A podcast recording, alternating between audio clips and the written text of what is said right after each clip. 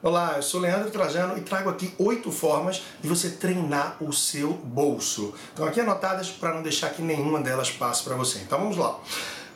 Pense na real necessidade em promoções do tipo pague 2, leve 3. Será que realmente você precisa disso daí? Ou está sendo só um incentivo para você não ter dúvida e levar mais do que você precisa?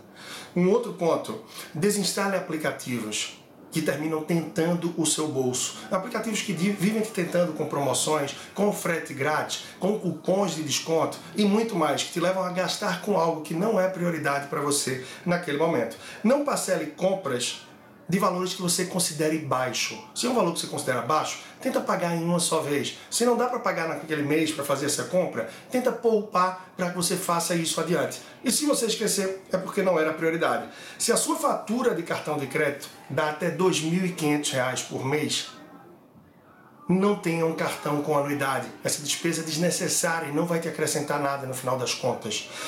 Pesquise bem o preço de itens mais caros que você tem que comprar. Seja um remédio, seja um presente ou um item de supermercado. Não compre no primeiro lugar que você encontrar. Planeje bem as suas viagens, os seus passeios que devem demandar maior recurso financeiro. Planeje com antecedência para que você possa fazer o melhor possível de acordo com a sua realidade. Revise a sua tarifa bancária.